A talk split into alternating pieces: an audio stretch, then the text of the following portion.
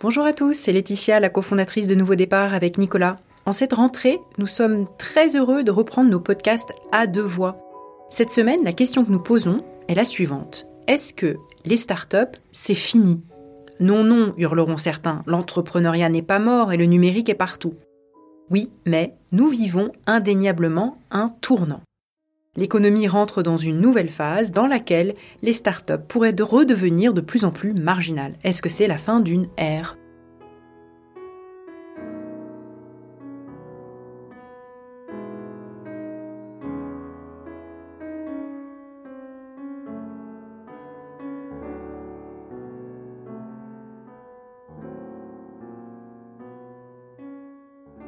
Alors d'abord, euh, quand, on, quand on dit start-up, on a pris l'habitude d'utiliser euh, ce mot un peu à toutes les sauces sans toujours se mettre d'accord sur la définition. Et toi, pendant des années, tu as martelé et répété, Nicolas, cette définition de Steve Blank. Alors, je vais voir si j'ai bien retenu la leçon. Tu me dis si je me trompe.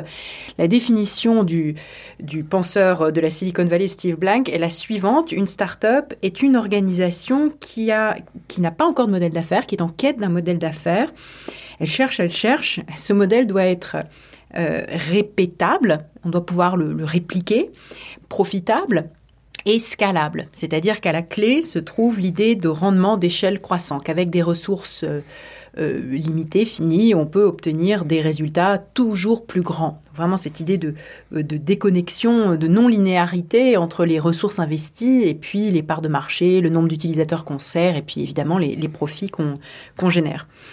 Alors, euh, cette définition, en fait, elle est assez stricte. Euh, et, ce qui est remarquable, c'est qu'il y a encore une dizaine d'années, beaucoup des entreprises qui se créaient, quel que soit leur modèle d'affaires, même quand elles avaient un modèle d'affaires connu, par exemple une agence, euh, par exemple une entreprise, un commerçant. un commerçant, une entreprise de services numériques qui vend des services numériques, mais parce que c'était dans la tech et qu'il y a dix ans, c'était très très cool de se définir comme une start-up, il y a beaucoup d'entreprises qui surfaient sur ce cool et qui se disaient des start-up, même qu'en fait, quand elles n'en étaient pas au sens strict, si on s'en tient à la définition de Steve Blank.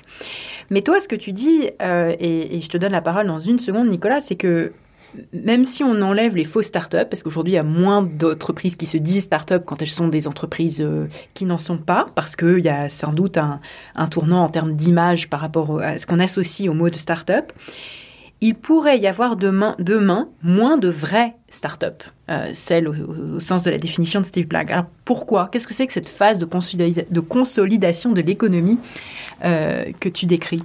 Alors, il y, a, plein de facteurs qui jouent un rôle dans cette phase de consolidation, mais euh, pour remettre en perspective euh, la définition de Steve Blank, euh, il faut se rappeler d'abord qu'en anglais, le mot startup désigne toute nouvelle entreprise, enfin toute entreprise nouvellement créée. Starting up, c'est mm. démarrer son entreprise. Et donc, il, a fallu, disons, une certaine évolution du contexte pour que ce terme très générique de startup, qui veut dire jeune entreprise, euh, deviennent très connotés tech, euh, ce que les Américains appellent tech startups, c'est-à-dire une entreprise euh, à naître ou, en, devenir qui fait levier des technologies numériques pour chercher ce fameux modèle d'affaires répétable, profitable et scalable. Alors répétable, profitable scalable, je, juste rappeler un peu ce que ça veut dire. Hein. Répétable, ça veut dire que une fois qu'on a découvert un modèle d'affaires, on peut le répliquer, par exemple dans plusieurs villes différentes ou dans plusieurs pays différents, sans être dépendant de la présence euh, d'un fondateur charismatique. Enfin, il y a beaucoup d'entreprises très profitables qui marchent très bien, mais qui, qui reposent entièrement sur la présence et l'autorité et le, management d'un fondateur, d'un patron d'agence, par exemple, d'une agence créa ou voilà, dans le monde des agences, c'est la raison pour laquelle les agences ont du mal à grandir, c'est que, plus les, nouveaux collaborateurs sont éloignés du fondateur charismatique, plus ils ont du mal à faire leur travail parce que euh, il, faut ce fondateur, ce dirigeant pour closer les contrats, emballer les clients, etc. Donc répéta, ça veut dire qu'on n'est pas dépendant euh, d'une personne ou d'une équipe en particulier. Du coup, idéalement du logiciel, parce que le logiciel, on peut le répliquer euh, à l'infini sans avoir besoin de quelqu'un derrière. Exactement. Alors, profitable, c'est assez simple, c'est que comme toute entreprise, il faut finir par gagner de l'argent. Et, et, scalable, ça veut dire rendement d'échelle croissance, c'est-à-dire que plus on déploie du capital, plus le rendement sur le capital investi augmente. Euh, et, jusqu'à l'infini potentiellement. Alors c'est vrai de toute entreprise, c'est le fondement même du capitalisme, hein, les rendements d'échelle croissants, mais grâce au numérique, il y avait cette idée qu'on allait atteindre des niveaux de rendement d'échelle euh, sans précédent dans l'histoire des entreprises. Ce qui a été le cas dans des entreprises comme Facebook, Google, etc., qui se sont mis à devenir des géants. On n'aurait pas pu anticiper avant le numérique et à une échelle, voilà, à une échelle considérable compte tenu des montants de capitaux investis. Et c'est précisément cette promesse potentielle de, des rendements d'échelle extrêmement croissants qui justifie le fait de se lancer sans modèle d'affaires et de prendre son temps en quelque sorte pour le découvrir. Oui, mais se lancer sans modèle d'affaires, c'est aussi parce que derrière, il y a un modèle de financement qui est celui du, du monde du venture capital où tu lèves des millions sur la promesse d'une quête qui va, être, qui va aboutir à la trouvaille du rendement d'échelle croissant et qui fait que tu as sans limite euh, de l'argent qui afflue que tu peux dépenser euh, en cherchant, en prenant plaisir à chercher euh, pendant le temps que tu veux. Oui. Mais alors, euh, alors tout ça, les, les, les tech startups, c'est le capital risque, le venture capital, c'est pas, ça, ça, date pas des années 90 et de et de la première bulle Internet. C'est entre guillemets beaucoup plus ancien. Certains disent ça remonte à la chasse à la baleine. D'autres euh, expliquent à juste titre que le capital risque moderne est né avec la la la, les la recherche d'applications civiles des technologies militaires mises au point pendant la Seconde Guerre mondiale, donc dans les années à la fin des années 40. Euh, et, au début, on n'était pas tellement dans, cette réflexion sur les modèles d'affaires. Dans, le monde des entreprises extrêmement technologiques de, de, de, de l'après-guerre, on, disait simplement, voilà, c'est une technologie de pointe. Il va falloir du temps pour la mettre au point, il va falloir du temps pour lui trouver des applications, et même quand on lui trouvera des applications, il va falloir du temps pour convaincre les clients de l'acheter et de la mettre en et, et, de la traduire en, enfin de la faire à, à bout, arriver sur le marché en quelque sorte. Donc il y a une grande différence avec les origines du capital risque. Même la comparaison qu'on fait toujours avec la chasse à la banane, le modèle d'affaires il est connu, il est très incertain, il y a un ouais. risque très fort de ne pas aboutir, mais on sait très bien ce qu'on gagne quand on trouve la baleine. Voilà, a... Alors que là la différence c'est qu'en fait on ne sait pas tellement bien ce qu'on cherche. Il y a eu beaucoup d'entreprises et voilà, de startups qui ne savaient vraiment pas, il n'y avait pas de baleine. Exactement. Et la raison de ça, c'est qu'à partir des années 90, on est rentré dans dans ce que l'économiste Carlota Pérez appelle une, grande phase de développement, euh, provoquée par une révolution technologique qui euh, donne naissance à ce qu'elle appelle, pardon, c'est beaucoup de jargon, mais un nouveau paradigme techno-économique, c'est-à-dire une, nouvelle manière de produire et de consommer dans tous les secteurs de l'économie, permise par l'irruption euh, et le déploiement à très grande échelle d'une technologie euh, radicalement nouvelle et dont les applications sont multiples, potentiellement infinies. Et euh, la précédente euh, révolution technologique, c'était celle de la production de masse, qui a été euh, défrichée dans les usines automobiles du début du XXe siècle à Détroit. Et, et la nôtre, voilà, la dernière, c'est la révolution numérique. C'est celle rendue possible par euh, dis, disons, la, micro-informatique, euh, rendue possible par la miniaturisation des microprocesseurs, et ensuite la connexion de tous les ordinateurs en réseau grâce à Internet, qui a, euh, et, ensuite des téléphones mobiles connectés à Internet, qui, voilà, qui, qui, c'est ça notre révolution technologique. Et donc cette révolution technologique, elle a lancé à l'échelle de la société ou de l'économie tout entière la recherche d'un nouveau paradigme techno-économique. Et donc, euh, les startups qui se lançaient à partir des années 90, dans les années 2000 et 2010, sont des startups qui, qui, qui en gros, se lançaient avec la, conviction intime, il y a quelque chose de nouveau. Moi, je m'attaque à un problème euh, qui soit est encore sans solution, soit pourrait être résolu d'une manière encore plus élégante ou économe que, que, que dans le paradigme ancien. Euh, et je m'empare de ces nouvelles technologies pour voilà chercher à résoudre ce problème d'une façon différente, sans savoir encore comment je vais gagner de l'argent. Et donc les startups se sont lancées pendant cette trentaine d'années, voilà, en avec l'idée en disant, secteur je, à l'autre voilà, aussi, je prends une euh... technologie mmh. relativement mûre et bien comprise, je ne suis plus dans la quête des de la mise au point de technologies de pointe comme après la Seconde Guerre mondiale. Je m'empare de technologies qui ne sont plus de pointe au sens où on, les connaît bien, on les maîtrise, on sait comment les utiliser. Par contre, les appliquer à un secteur, euh, dans un secteur donné ou à la résolution d'un problème donné, ça, c'est il reste une, une grosse couche d'incertitude. Mm qui fait que c'est une démarche entrepreneuriale à risque et qui ne se justifie que si on a des rendements d'échelle croissants. Et ces rendements d'échelle croissants, ils sont de toute façon au rendez-vous parce que c'est des technologies numériques avec les effets de réseau, etc. Voilà. Et donc la définition de Steve Blank, elle s'applique pas aux startups d'il y a plusieurs décennies, mmh. elle s'applique aux startups de cette période très particulière entre les années 90, les années 90 aux années 2010, aux, à la fin des années 2010, mmh. où en gros tout le monde a compris que le numérique allait potentiellement changer les choses dans tous les secteurs, voilà, mais sans bien comprendre comment. Voilà. Et là, tous les secteurs ont été attaqués. Ont été attaqués, les barbares voilà. ont attaqué tous les secteurs. Ils sont pris des pelles aussi, ils sont pris des râteaux, ils sont pris des problèmes. euh, et aujourd'hui, euh, euh, les, les années 2020 sont vraiment bien amorcées. D'ailleurs, cette phase de, de pandémie qui a en quelque sorte peut-être accéléré un certain nombre de choses dans ce tournant Mm. Marque euh, une nouvelle ère. C'est-à-dire que le, travail est fait. En gros, cette première phase de ce paradigme, de ce nouveau paradigme techno-économique euh, est, est- terminée. Et à toi, à quoi tu le vois et comment tu caractérises cette nouvelle phase de notre économie? Alors, moi, je le vois. euh, D'abord, il y a ce à quoi tu faisais allusion juste avant, c'est-à-dire pendant toute la phase euh, 2010, de- enfin toute la période 2010-2020, qui est la période où moi j'ai été actif dans le monde des startups, d'abord comme entrepreneur, ensuite comme auteur, conférencier, et puis dans The Family. euh, on a vu que tout le monde cherchait à s'appeler startup parce que ça devenait un phénomène tellement euh, puissant, visible, central dans l'économie que n'importe quel entrepreneur qui se lançait s'appelait startup. Et ils s'appelaient startup, enfin ils appelaient leur entreprise une startup, même si le modèle d'affaires n'était pas à découvrir. Beaucoup se lançaient avec un modèle d'affaires bien compris.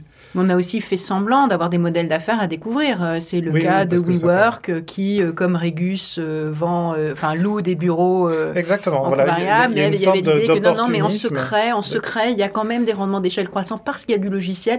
Donc il y a eu aussi beaucoup de, de bullshit, on peut le dire, Oui, oui, parce oui. que c'est une phase d'opportunité extraordinaire. Donc les gens ont levé beaucoup d'argent avec cette idée que non, non, mais de manière cachée, il y a. je suis une- il y La raison des- pour laquelle je gagne pas d'argent, c'est que je suis une start-up, Ouais. ce qui veut dire que je suis en quête d'un modèle d'affaires qui peut-être se révélera extrêmement profitable. Et je vaux plus que mes concurrents Voilà, réels. En l'occurrence, WeWork qui dit je vaux beaucoup plus que Regus euh, parce que moi j'ai des secrets que Regus n'a pas. Ce qui était mm. évidemment en grande, en grande partie euh, complètement faux. Alors ils étaient un peu plus cool, mais le- la partie logicielle qui était derrière voilà. euh, n'avait pas énormément de valeur. Mais, mais dans cette période, on était tous obligés, soit par opportunisme, soit par euh, de façon très rationnelle, euh, précisément d'a- d'abdiquer une partie de notre rationalité. Enfin, c'est Mm. disons l'irrationalité rationnelle, c'est de dire voilà, on est dans une phase d'exploration. Euh, il se trouve qu'il y a beaucoup de détenteurs de capitaux qui sont prêts à mettre leurs capitaux à risque pour financer cette exploration. Euh, par exemple, en investissant des milliards euh, littéralement dans WeWork euh, et en faisant confiance à Adam Neumann pour trouver un modèle d'affaires scalable dans le monde de euh, de, l'immobilier de bureau.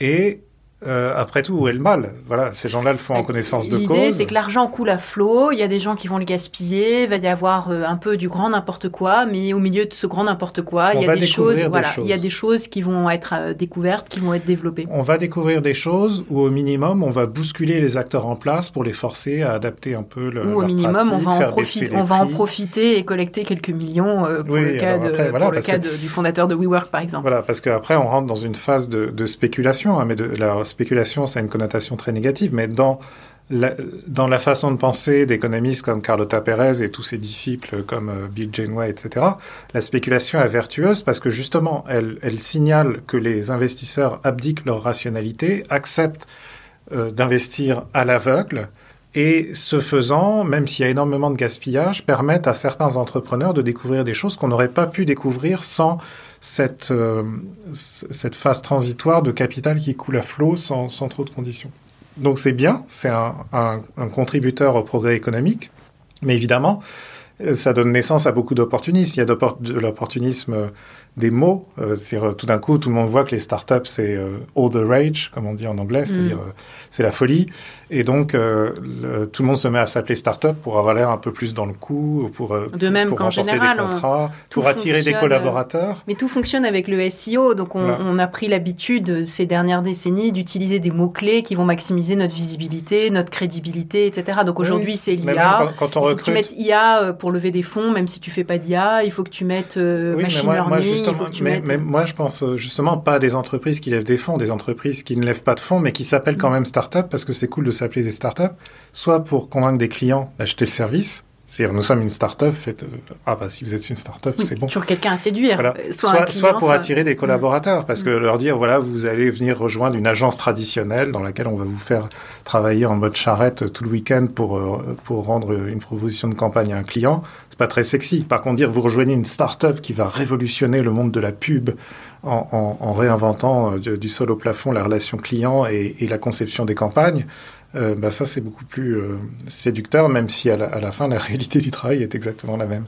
Donc, donc il y a l'opportunisme des mots et puis il y a l'opportunisme du portefeuille, c'est-à-dire de dire voilà à partir du moment où le capital coule à flot, c'est-à-dire le capital circule, il y a des gens qui financent et puis il y a des gens qui, qui cherchent à, participer et quand ils, quand ils arrivent trop tard pour financer le premier tour, on leur propose de financer le deuxième tour et au passage de racheter des actions à, à, à ceux qui ont investi dans le premier tour. Donc tout ce, tout ce mouvement du marché secondaire euh, et, et, et, voilà, on peut faire des plus-values rapides et sortir du capital d'une entreprise avant même qu'elle ait trouvé son modèle d'affaires et, dans certains cas, euh, elle ne le trouvera jamais. Alors consolidation, aujourd'hui euh, l'argent coule beaucoup moins à flot, il y a moins de, il y a moins d'argent disponible, c'est plus difficile de lever des fonds et puis euh, on a un peu l'impression que tout a déjà été fait. En tout cas, chaque secteur a été touché par un, nouvel entrant euh, numérique euh, et soit ce nouvel entrant s'est imposé, soit d'ailleurs il a disparu parce qu'il a été en quelque sorte intégré par un acteur dominant qui a fini par euh, sortir du déni de la révolution numérique et intégrer le numérique dans son modèle d'affaires. Et ce qui s'est passé dans beaucoup de domaines, c'est que contre toute attente, contre même un peu à, l'opposé de ce que tu disais il y a une dizaine d'années, ce ne sont pas, pas toujours ou même assez rarement des nouveaux entrants qui se sont imposés comme les géants du secteur, mais plutôt, on peut, on peut dire qu'il y a quelques exceptions comme Tesla, et encore Tesla n'est pas numéro un non plus euh, en termes de nombre de voitures vendues, c'est pas le cas. En revanche, ce qui s'est produit, c'est que des grands acteurs se sont tous mis à avoir euh, une application grand public, à collecter les données de leurs utilisateurs, parfois faire des grandes avancées en termes de design euh, de manière à pas perdre euh, euh, leurs utilisateurs et puis à fonctionner enfin, apprendre ce qu'il y avait à apprendre des startups ou, ou à les racheter, dans certains mmh. cas aussi, et, les avaler de cette manière. Euh, si bien que, alors il y en a quand même beaucoup qui ont été avalés, donc il y en a qui ont disparu, il y en a beaucoup qui ont disparu, euh, il y en a qui n'ont pas réussi à s'imposer face euh, à ces géants, euh, ils ont été avalés d'une manière ou d'une autre, et puis du coup il y en a moins qui se créent aujourd'hui des startups selon la définition de Steve Blank. Est-ce que ça c'est quelque chose qu'on qu'on mesure déjà? Est-ce qu'on, est-ce que c'est certain? Ou est-ce que euh, c'est peut-être conjoncturel et finalement rien ne dit que dans un an ou deux, ça va pas repartir hmm. Alors, il y, a plusieurs raisons hein, pour lesquelles le, capital coule moins à flot. Euh, je, dirais la première raison, elle est évidente, c'est euh, la macroéconomie, c'est-à-dire c'est la hausse des taux d'intérêt. Il y a eu énormément de dépenses publiques pour amortir le choc de la crise du Covid, littéralement dans le monde entier, puisque c'était une crise mondiale. Et cette, euh, cet afflux d'argent public a évidemment euh, sur euh, stimuler la consommation, la production et, générer des, frictions qui, donnent naissance à l'inflation. Donc maintenant, les banques centrales, de façon assez logique, réagissent à cette inflation en faisant augmenter les taux d'intérêt, ce qui resserre énormément le, les cordons de la bourse et, oblige les investisseurs à se poser la question de dire, puisque maintenant je peux gagner 4 à 5 rien qu'en plaçant mon argent à la banque, si on propose un, investissement à risque euh, pour financer des startups, il va falloir que ça j'ai la garantie que ça me rapporte beaucoup plus que ça. Donc mais cette explication des taux d'intérêt met les startups sur le même plan que le secteur de l'immobilier, par exemple. Et donc avec cette idée que c'est conjoncturel et que ça pourrait tout à fait repartir une, fois, que les taux une fois que les taux d'intérêt euh, diminuent. Mais est-ce le cas? Est-ce que toi tu penses non, que non, parce qu'il y a alors d'abord il y a un autre facteur qui je pense est important, c'est ce qu'on appelle, euh, enfin ce que moi j'appelais la grande fragmentation, mais que d'autres appellent la déglobalisation, c'est-à-dire le fait que là aussi, de façon un peu corrélée à la crise du Covid, les, pays, se, voilà, les différents pays se referment, se replient un peu sur eux-mêmes. Euh, de, de, façon et de façon assumée, revendiquée, avec la redécouverte de la politique industrielle, euh, le, la priorité donnée aux champions nationaux, la, la, volonté de réintégrer les chaînes de production sur le territoire, etc. Redécouvert de nouvelles formes de protectionnisme, protectionnisme éducateur façon Friedrich List, Exactement. cet économiste qui disait que fermer les frontières, c'était aussi le moyen de, de, de, stimuler le développement de sa propre euh, industrie. En de attendant qu'elle arrive à maturité. Qu'elle soit euh, apte, compétitive, compétitive, voilà, apte à concurrencer euh, le reste du marché. Et, et, là, c'est peut-être une tonalité un peu différente, qui est de dire les, chaînes d'approvisionnement sont si fragiles, on a pris conscience de la fragilité de notre approvisionnement alimentaire, énergétique, euh, euh, industriel en général, qu'il euh, serait bon de redevenir un peu plus autonome euh, retrouver, de retrouver une souveraineté énergétique, une souveraineté alimentaire, etc., etc. Donc le protectionnisme, à chaque fois, il a des, nouveaux, des nouvelles, on va dire, justifications.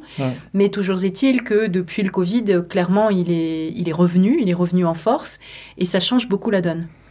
Exactement. Et ça, ça, ça change. Euh, Ça se voit aussi très concrètement. Hein. Les, Américains ont cessé d'investir en Chine pour des raisons de tensions géopolitiques entre les États-Unis et la Chine. Le grand fonds de capital risque, enfin la grande société capitaliste Sequoia, l'une des plus prestigieuses et des plus anciennes, a, organisé un spin-out de, ses opérations en Chine, c'est-à-dire que le, le, les, équipes qui géraient les investissements en Chine ont quitté Sequoia et sont devenues une, une société complètement distincte.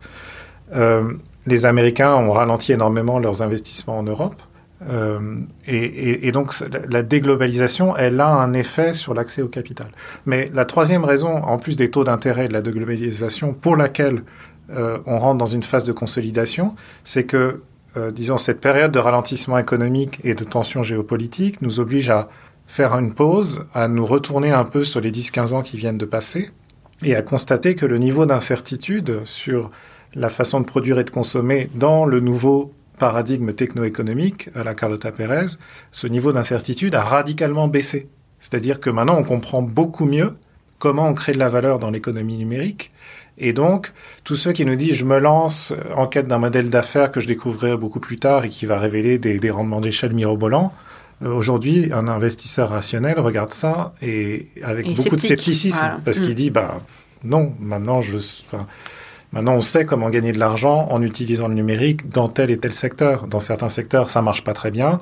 Enfin, ça, ça ajoute euh, euh, de, de, euh, voilà une sorte de, de progrès incrémental. Ça, ça, permet de diminuer un peu les prix, de mieux payer un peu les collaborateurs, d'avoir des produits de meilleure qualité, d'être plus rapide, etc. Mais ça fait pas de transformation radicale. Dans d'autres secteurs, s'il y a des transformations radicales, elles, Elles ont, ont déjà eu eu lieu. lieu, ouais. Exactement. Euh, et et, et n'importe qui qui regarde tous les secteurs, il va constater que soit ces secteurs sont dominés par des entreprises numériques, mais qui ont complètement refaçonné le secteur d'une façon maintenant parfaitement transparente, claire, bien documentée et bien comprise, comme la publicité, Mm. avec, euh, qui est dominée aujourd'hui par Google et Facebook et quelques autres. Amazon. Mm. Soit il y a des secteurs euh, un peu hybrides où il y a un nouvel entrant qui a réussi à prendre une place, mais les, les entreprises en place qui ont riposté et, et, réussi à défendre leur position. Et donc c'est le cas dans le, le, le cinéma et l'audiovisuel, par exemple, où à une époque on s'est dit Netflix va tout rafler, et puis en fait Disney Plus, enfin pardon, Disney, Disney a lancé monté. Disney Mm, Plus, mm. et en quelques mois ils ont eu 100 millions d'abonnés et ils sont maintenant beaucoup plus gros que Netflix. Quelques donc, euh, années quand même. Voilà, donc en, disons quelques années, mais ça permet voilà de à, à des, des vieilles entreprises euh, en place, pleines d'expérience et, et, et, pleines de ressources comme Disney, de dire euh, c'est sympa votre numérique, mais nous il suffit qu'on ait bien compris ce qu'il fallait faire. Et quand on le fait, on, on défend notre C'est le cas position. aussi dans la, mu dans la musique. On peut remettre en lien le, le, podcast qu'on avait fait sur le secteur de la musique, où on explique euh, en effet on était les- complètement les passé de l'autre disques. côté Voilà, et que euh, finalement les maisons de disques ont su rebondir. euh. Voilà, elles ne sont plus des maisons de disques parce Mm. qu'on vend beaucoup moins de disques, mais, mais les détenteurs de droits, les ayants droit, ont réussi à se repositionner de façon à, re, à, à re- reprendre le contrôle de la, la, plus grosse part du gâteau. Et puis il y, a, il y a enfin des secteurs où le numérique a complètement échoué à faire, à faire émerger soit des nouveaux acteurs, soit des nouveaux modèles. Euh, moi, je trouve dans la construction, à un moment, on a eu euh, des, voilà, des, des, l'espoir qu'avec le numérique, on allait énormément avancer dans la standardisation de la construction pour construire plus vite, mieux, moins cher. Plein d'entrepreneurs se sont lancés. Certaines boîtes ont levé beaucoup d'argent. Aux États-Unis, il y a cette boîte qui, s'appelait Catera, qui a levé des, des, centaines de millions auprès de SoftBank et ça, ça a fini euh, dans, dans, la faillite et, et, et, la corruption même.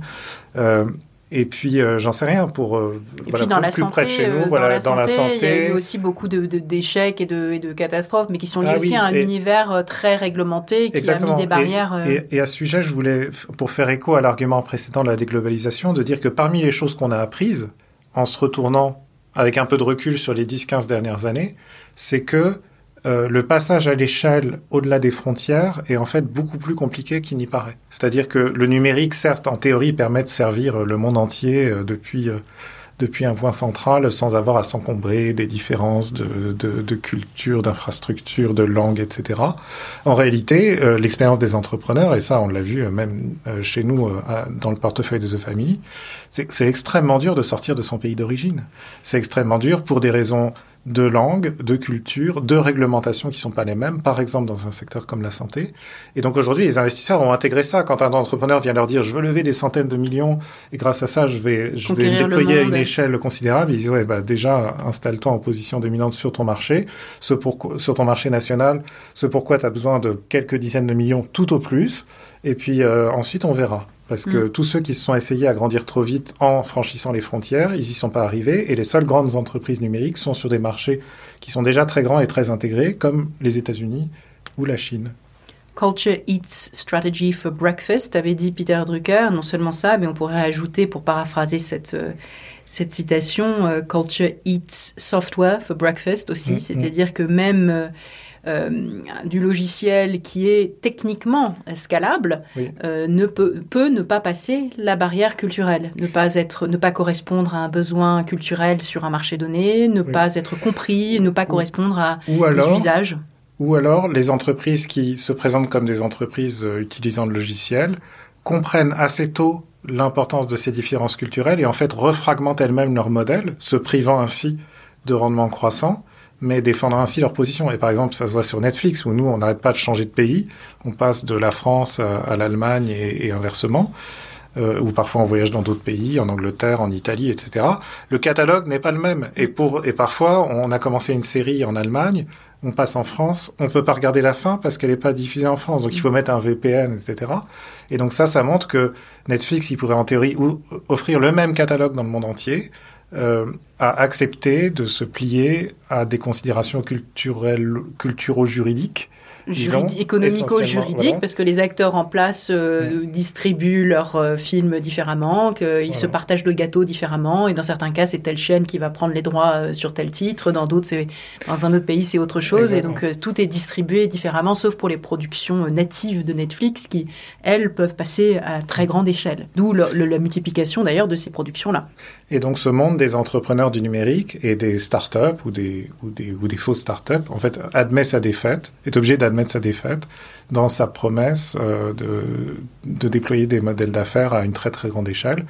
Quand, quand ils ne sont pas aux États-Unis ou en Chine, cette promesse n'est pas est intenable et, maintenant les investisseurs le savent et donc ils sont beaucoup plus réticents à investir beaucoup d'argent à des valorisations qui en fait ne sont pas euh, en phase avec euh, la réalité du marché. Donc il y a moins de millions qui sont levés par euh, les entrepreneurs euh, qui euh, veulent créer des startups et il y a moins de startups qui se créent en conséquence aussi. En tout cas, dans les entreprises qui ont des modèles d'affaires connus, elles ne s'appellent plus startups. Elles partent sur d'autres circuits et, ne, voilà, ne, rentrent plus dans, ce, dans, ce, dans cette définition-là.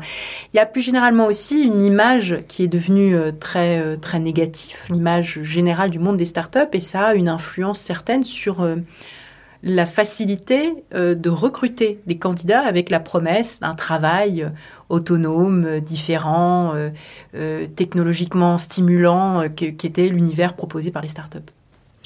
Alors, tu as tout à fait raison. C'est ce qu'on appelle en anglais le tech backlash.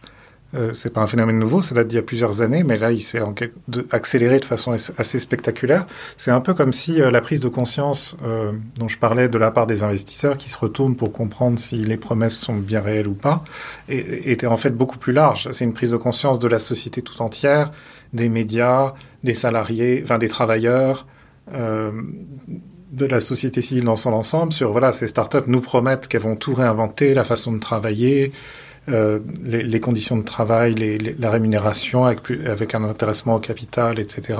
Et puis une culture beaucoup plus enveloppante, tolérante, euh, qui, qui, ménage sa, place pour tout le monde. Et tout d'un coup, c'est comme si on avait un, atterrissage brutal. On, l'a tous, on l'a observé euh, nous. Hein. il y a eu cette conjonction de de cette dénonciation un peu militante des mauvaises pratiques RH dans les startups. Oui, c'était les comptes euh, Balance ta startup sur Instagram et puis euh, aux États-Unis, il y a eu l'équivalent, c'est-à-dire de nombreuses dénonciations de pratiques euh, absolument intolérables chez Uber. Hein. c'était cette, cette, cette salariée qui avait écrit un long blog sur toutes les pratiques surtout toutes les, tout le harcèlement qu'elle a subi, harcèlement sexuel et harcèlement autre, harcèlement moral qu'elle a subi chez Uber. Et il y a comme ça eu toute une série euh, depuis 2000 à, peu près depuis MeToo d'ailleurs, hein, c'est à mm. peu près le, le, le, moment où on a commencé à, à avoir un, autre regard sur euh, les startups en tant qu'employeurs. Et cette idée que le travail ou les conditions de travail compromettaient, certes, difficiles, mais stimulante, émancipatrice, avec une promesse d'émancipation. En fait, tu vas participer à un projet entrepreneurial et donc tu es act like an owner, hein, comporte-toi comme si c'était ta boîte. Euh, et d'ailleurs, ça ah, l'est, puisque ah. tu as des parts. Avec la rémunération qui va avec. Avec la, rémunération, exactement, la rémunération qui va avec. Et euh, il y a eu beaucoup, les gens ont, été beaucoup abusés, désabusés euh, en conséquence, avec le, le effectivement le, fait qu'on ne respecte, qu'il n'y ait pas de droit du travail, euh, qu'on semble découvrir ce que c'est que euh, les horaires, la négociation collective, euh, l'idée de voilà l'idée de syndicats ou en France l'existence des prud'hommes, etc. C'est comme une espèce de découverte. C'est comme si c'était des entreprises puérile, enfantine, qui avait la prétention de tout réinventer et qui découvre qu'elles s'inscrivent dans un cadre existant, que les humains ont des limites, qu'ils ne peuvent pas travailler à l'infini, que euh, la créativité c'est pas une valeur abstraite mais c'est soutenu par des corps, des humains qui ont des familles, qui ont besoin de faire garder leurs enfants, qui peuvent pas toujours euh, rester au travail et connectés jusqu'à 23 heures, euh, que au fur et à mesure qu'on recrute et qu'on cherche à diversifier la main-d'œuvre, euh, on se heurte de plus en plus à ces limites-là, les limites qui sont que les gens euh, ont une vie privée et ont euh, besoin d'un cadre structurant et que ce cadre, bah, il existe déjà. Donc on s'inscrit dans un cadre euh, législatif, etc. Et donc c'est une espèce, c'est comme si euh, voilà, il y avait une phase aussi de maturité où tout d'un coup ils ont appris ce qu'était le, le droit du travail, l'histoire syndicale, euh, l'utilité d'avoir des horaires et des temps de travail un peu plus un peu plus réduits, etc. Et moi je, je pense qu'il y a plusieurs facteurs pour ça. D'abord, un premier facteur assez récent, c'est les, les, difficultés économiques que traversent la plupart de ces entreprises qui les ont obligées à, à, freiner les augmentations de salaire, à, licencier énormément de collaborateurs. Dans la Silicon Valley, c'est des, centaines de milliers de, de travailleurs. Des centaines de milliers, en effet, des centaines de milliers. Et puis, on a resserré les vis sur tous ces avantages en nature qui étaient caractéristiques de la Silicon Valley. On avait euh, voilà, testé, nous, la cantine de Facebook, des choses comme ça. Tout ça, ça n'est plus du tout ce que c'était euh, l'idée mm. de ce campus euh, englobant, enveloppant, qui propose tous les services que dont tu peux avoir besoin, voilà, y compris des avantages, par exemple, à un cabinet médical, etc. Alors, beaucoup de ces choses ont été euh, supprimées, annulées. Euh, les fameux perks, hein, les mm. avantages en nature, ne sont plus celles, ceux qu'on décrit. Donc, tout le modèle qui était celui-là euh, tend à disparaître. Et puis, pire que ça, il y a eu une espèce de... De, paradoxe qui a été révélé par, par la, pandémie, c'était pendant la, c'est que ces entreprises dans lesquelles on utilise des outils collaboratifs. Certaines d'entre elles produisent, ont produit ces outils-là, comme Zoom. Euh, en théorie, euh, tout le monde pouvait travailler à distance, tout le monde peut travailler à distance, et elles étaient les premières à mettre au point un environnement de travail euh, distribué pendant la pandémie qui a permis de continuer le travail très rapidement. Et ça a accéléré une espèce de crise de prise de conscience sur la redondance d'un certain nombre de postes, sur le fait qu'il y avait des gens qui avaient été embauchés à tour de bras et qui n'avaient pas tant de choses à faire que ça, euh, sur euh, le fait qu'on pouvait optimiser le, le, travail de manière bien meilleure et que tout d'un coup, quand on n'est plus dans les mêmes bureaux, il y a du travail qui est inutile. Donc ça a aussi accéléré les licenciements. Et paradoxalement, dans ce contexte où on ne cherche plus à recruter massivement dans ces entreprises numériques, on peut aujourd'hui dire revenez au bureau. On, se, voilà, tout d'un coup, les, entreprises qui portaient le modèle du travail en remote, du travail, du télétravail, euh, sont incarnent ce strict retour au bureau euh, et euh, c'est fini la récré. Maintenant, euh, maintenant, on revient, on revient au travail au bureau. Et, ça, bah, c'est un petit peu un, paradoxe. Et toi, je crois que c'est hier, tu me disais, mais est-ce que c'est pas parce que le télétravail c'est fini et que, et en fait, pas du tout. En fait, c'est le fait que ces entreprises numériques qui ont surfé sur le télétravail reviennent dessus n'est pas du tout représentatif de l'ensemble des entreprises qui, pour la plupart, fonctionnent en tout cas pour le travail du bureau, hein, sur des modèles hybrides et que les taux d'occupation des grands des bureaux dans des villes comme Paris, San Francisco et Londres sont bien plus bas qu'avant la pandémie. Et ça, ça ne change pas, même quand euh, certaines entreprises disent maintenant on revient au bureau, et que au contraire, c'est symptomatique, ce retour de bâton sur le télétravail, du fait que ce ne sont plus des employeurs qui cherchent à recruter des milliers et des milliers de nouveaux salariés. C'est symptomatique du déclin des startups, pas du déclin des, du, du télétravail en tant que tel. Oui. Oui, c'est pas le télétravail qui est fini, c'est les startups. C'est les startups. Le, et, dans les autres facteurs de, de, ce, de cette désaffection en fait des travailleurs pour les startups, il y a, il y a le fait que pour beaucoup, on leur a promis euh, dur travail, de leur euh, dévotion totale à l'entreprise, euh, rendue possible par tous ces perks dont tu parlais. Euh, ils seraient rémunérés en, de façon, en, monnaie sonnante et trébuchante une fois qu'ils pourraient exercer leur stock option et, vendre leurs actions après l'introduction en bourse. Et il y a beaucoup de ces salariés qui ont constaté que cette richesse euh, qu'on leur faisait miroiter ne se matérialiserait jamais parce que les rendements croissants ne sont pas présents, parce que les entreprises ont été fauchées par la crise, parce que les cours de bourse euh, depuis les, introductions en bourse de 2020-2021 se sont euh, effondrés pour, l'essentiel. Hein. Beaucoup, beaucoup d'entreprises sont cotées en dessous de leur cours d'introduction parmi, parmi les dizaines qui ont été introduites en bourse dans, dans cette période faste. Et donc, euh, beaucoup de, salariés, en fait, constatent que les, promesses ne sont pas là. Un, autre facteur intéressant, c'est qu'il y a une sorte de communauté de culture entre toutes ces entreprises qui se disent, euh, anciennes start-up, entreprises numériques, même si la réalité de leur activité n'est pas si numérique que ça. Par exemple, Amazon, euh, qui est une entreprise plus de commerce que, que, que numérique, eh ben en fait a, recruté énormément, notamment depuis, le Covid. C'est devenu en quelques années si ce n'est le premier, l'un des plus importants employeurs aux États-Unis. Alors c'est le deuxième euh, au sens strict, mm. après Walmart. En réalité, c'est largement, largement le premier, puisque beaucoup des personnes qui travaillent pour Amazon à 100% sont des travailleurs indépendants. Donc, sont officiellement pas des salariés d'Amazon, en réalité dépendent totalement d'Amazon. Donc c'est largement le premier employeur. C'est-à-dire que normalement, une entreprise numérique, si sa promesse de rendement extrêmement croissant est bien réelle, elle n'a pas besoin d'embaucher beaucoup de monde. Elle peut délivrer, elle peut créer et délivrer énormément de valeur sans s'employer des centaines de milliers de salariés. Euh, mais c'est pas vrai pour une entreprise comme Amazon, qui en fait n'est pas si numérique que ça. Et c'est ça qui en fait une entreprise si fascinante, c'est qu'elle est, c'est le, c'est un hybride parfait entre le numérique et le, et le physique ou le traditionnel. Mais sa partie traditionnelle s'est tellement développée qu'elle a été obligée de recruter ces centaines de milliers de salariés et qu'aujourd'hui elle est confrontée au problème entre guillemets euh, de, toutes les entreprises qui ont beaucoup de salariés. C'est-à-dire ces salariés, bah, ils, se serrent les coudes, ils se parlent entre eux, ils deviennent plus revendicatifs, ils commencent à considérer l'idée de créer des syndicats.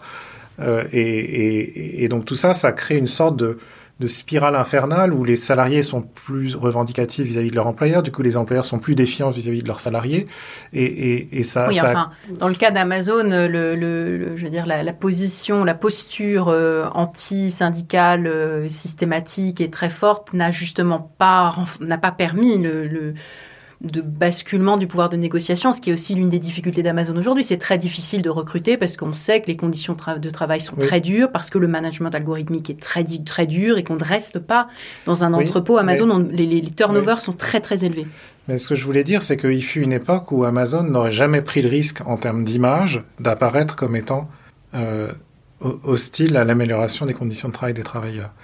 Et maintenant qu'ils ont, ils ont autant d'employés, ils, ont une sorte de nécessité économique de devenir des patrons au sens plus traditionnel du terme, c'est-à-dire euh, euh, très résistants par rapport aux revendications de leurs salariés, surtout si ces revendications sont relayées par des syndicats, c'est-à-dire beaucoup plus puissamment, parce que les syndicats ont un pouvoir de négociation euh, via la cartélisation de la main-d'œuvre, en fait. Et donc, donc, ça, ça a un peu cassé cette image, voilà, de, patrons du numérique qui sont progressistes, pro-travailleurs, etc. Et maintenant, ce qui est intéressant, je trouve, notamment avec l'émergence de Elon Musk et de tous ceux qui le suivent ou qui cherchent à l'imiter, c'est que maintenant, il y a une sorte de, de nouveau personnage euh, qui est assumé, qui est de dire euh, rejoignez-moi, vous serez mal payé, vous travaillez dur, mais vous ferez partie d'une grande aventure qui va permettre, etc et, ce qui a absolument rien à voir avec la culture de, de, des entreprises numériques il y a, quelques années. Il y a un vrai tournant et, et qu'il s'agisse de la dégradation de la santé des Américains et de la crise des opiacés, qu'il s'agisse du réchauffement climatique et puis des désastres qui se multiplient, ou qu'il s'agisse de la fragmentation de la société, de Trump, du Brexit et des Gilets jaunes, hein, qu'on prenne le sujet voilà, de la santé euh, au sens euh, planétaire, euh, humain et social, l'idée que cette promesse qui était faite de on amènera les solutions, on va sauver le monde, hein, c'était le mmh, grand mmh, cliché mmh, d'il y a encore dix ans. On va, on va faire du monde un endroit meilleur. Voilà. exactement. Mais cette promesse-là, plus personne n'y croit. Et c'était parce qu'on pourrait dire tout ça, c'est loin de chez Non, mais au-delà de l'enrichissement, parce que tu parlais de l'enrichissement, du fait de se dire que quand on est l'un des premiers salariés de start start-up, on peut, comme les premiers salariés de Facebook ou Google, devenir millionnaire, voire milliardaire. Cette promesse-là n'a pas été tenue, en tout cas pour la très grande majorité des salariés de, ces grandes start-up. Mais la promesse aussi qui faisait quand même, qui a stimulé beaucoup de recrutement. C'est que beaucoup de gens étaient, euh, j'ai envie de dire naïfs, ou étaient en tout cas idéalistes. Il y a une partie d'idéalistes parmi les gens qui ont rejoint ces startups avec l'idée qu'on va construire quelque chose de mieux.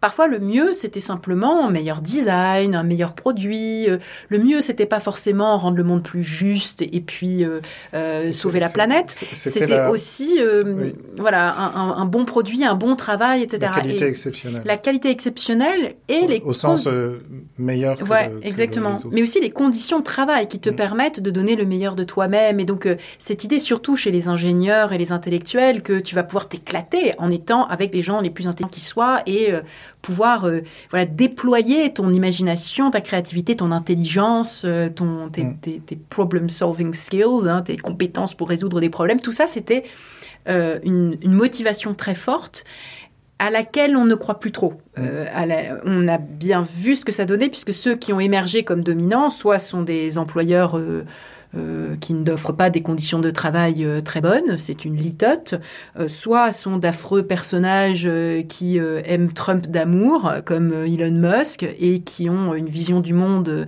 qui n'est pas du tout celle qu'on mettait en avant au début des années 2010, mm. soit encore ont activement contribuer à créer des problèmes, des mm. problèmes sociaux, des problèmes de logement, des problèmes euh, environnementaux, etc. Donc le, le, vraiment le, le, rêve, il est rompu euh, pour beaucoup d'individus de, aussi côté, vraiment côté travailleur, il, n'est plus là ce rêve-là. Et, c'est ce que je voulais dire, c'est-à-dire on pourrait se dire tout ça c'est loin, ça ne nous concerne pas vraiment, c'est la Silicon Valley, Elon Musk, les opiacés, euh, Trump, etc. Mais les Miss Europe, elles se sont nourries de cette culture et, et, elles surfaient sur cette vague. Et elles pouvaient dire, quand, euh, quand un entrepreneur, en disant, euh, voilà, je vais lever des fonds pour me mettre en quête d'un modèle d'affaires et résoudre ce problème qui est intolérable et, faire, et améliorer le monde euh, grâce aux technologies, on pouvait dire, non mais sois raisonnable, c'est pas un peu, tu passes place pas la barre un peu haut et, lui pouvait se retourner vers la Silicon Valley et dire non, regardez, ils le font eux, donc on peut faire la même chose ici. Ce qui était tout à fait légitime et ce qui était d'ailleurs le, euh, la, mission de The Family à l'époque, euh, de, transposer voilà cette, cette, cette approche euh, du marché et de la société dans un environnement culturel et juridique complètement différent. Mais maintenant que cette, ce phare de la Silicon Valley s'est éteint, en quelque sorte, ou qu'il a changé de couleur, euh, on peut plus, il n'y a plus vraiment d'endroit où se retourner pour dire voilà, on va faire des startups comme eux pour changer le monde et, améliorer les choses et délivrer des produits d'une qualité exceptionnelle et améliorer les conditions de travail des travailleurs. Comme plus rien de tout ça n'existe dans l'économie euh, numérique qui est finalement arrivée à maturité, qui est désormais bien mieux comprise, qui laisse place à beaucoup moins d'incertitudes, et ben voilà, il y a cet atterrissage euh, des startups qui voient la porte se refermer, qui qui doivent accepter de ne plus s'appeler start-up parce que euh, voilà, il y aura toujours des entrepreneurs, Dieu merci, euh, mais ces entrepreneurs vont devoir désapprendre ce playbook, ce euh, ce manuel qui était celui des startups de, de, la Silicon Valley. De, comment je communique, comment je me présente, il, il, va falloir se présenter d'une façon beaucoup plus beaucoup plus traditionnelle.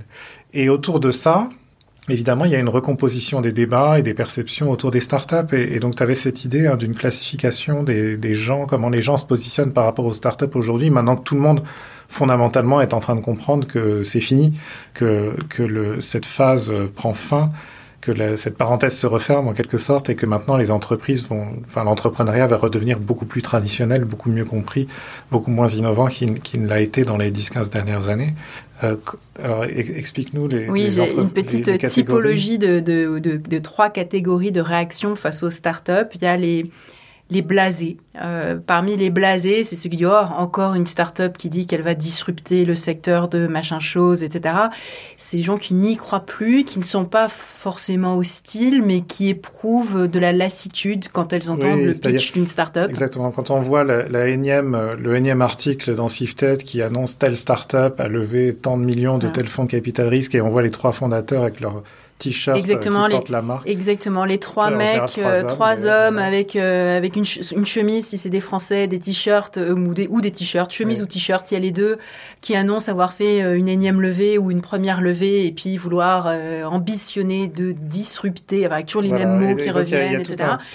et donc on a envie de bailler. Ah, encore la même chose. Alors parfois on peut rigoler parce qu'on se dit tiens encore, mais même une fois que les les mêmes euh, ont circulé euh, sur euh, les photos sont toutes les mêmes, le jargon est toujours le même. On n'a même plus envie d'en rire. On, est, on éprouve simplement beaucoup d'ennui et voilà, blasé. et parmi ceux-là, il y a des gens qui continuent d'y travailler, hein, que ce soit des gens qui sont investisseurs, qui sont consultants, etc., et qui, pour une partie, continuent de faire à peu près semblant, mais sans vraiment y croire.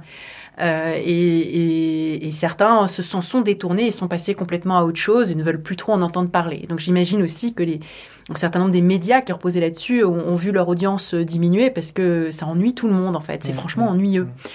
La, deuxième catégorie, elle est plus importante, elle est devenue beaucoup plus massive, c'est celle des sceptiques hostiles ou des hostiles sceptiques. C'est non seulement ils n'y croient pas, mais ils pensent, euh, parfois à raison, euh, que euh, ces modèles défendus par les startups peuvent être franchement hostiles, franchement négatifs, c'est-à-dire mmh. délétères. détruire la planète. Oh là là, un énième data center, on sait l'impact que ça a sur l'environnement, ou bien ah, on sait un énième une énième plateforme, on sait euh, ce qu'elle va à quoi elle va aboutir sur le marché du travail. Et puis parmi eux, évidemment, on a cette cette frange croissante de gens qui disent que c'est exprès une frange croissante de décroissants, de gens qui sont pour la décroissance et qui disent que tout ça euh, il y en a marre, non seulement il y en a marre, mais euh, c'est devenu des gros méchants. Et, ce qui n'est pas complètement délirant quand on regarde euh, le poids qu'a Elon Musk dans les, dans les headlines des, des médias d'aujourd'hui. donc moi, je très personnellement entre blasé et hostile. je ne sais pas exactement à quelle catégorie j'appartiens, parce que ça dépend des jours. Mais clairement, voilà, on a ces deux premières catégories. Et la troisième, c'est les croyants. ceux qui ont encore la foi. Ils sont de moins, moins en moins nombreux, hein, à l'image des gens qui vont euh, à la messe le dimanche. Ils sont de moins en moins nombreux. Et surtout, une partie d'entre eux, difficile de le dire, font en fait semblant d'être croyants. C'est des faux dévots. Hein. De même qu'il y avait des faux dévots quand l'Église était importante. Donc, parmi les faux dévots, évidemment, il y a euh, tout un tas de gens dont euh, l'activité dépend directement du fait de faire semblant d'y croire. Oui. Donc, euh, quand tu es consultant, et notamment aussi dans le consulting, tu as euh, bâti ta réputation sur le fait d'aider euh, les gens à faire leur transition numérique, mm. innover, etc. Consultant en innovation, etc. Tu vas faire ton, ton, comment dire, ton, ton, ton étude de marché régulière pour voir quelles sont les, les startups émergentes, etc. Et tu continues de, même quand tu te renouvelles, hein, mais tu continues de vendre cette idée que de l'avenir du monde dépend des startups qui se créent aujourd'hui.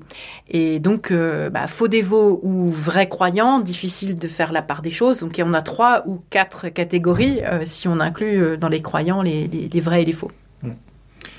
Et tous ces gens, et, rien de tout ça ne veut dire que les startups, que l'entrepreneuriat c'est fini, pardon.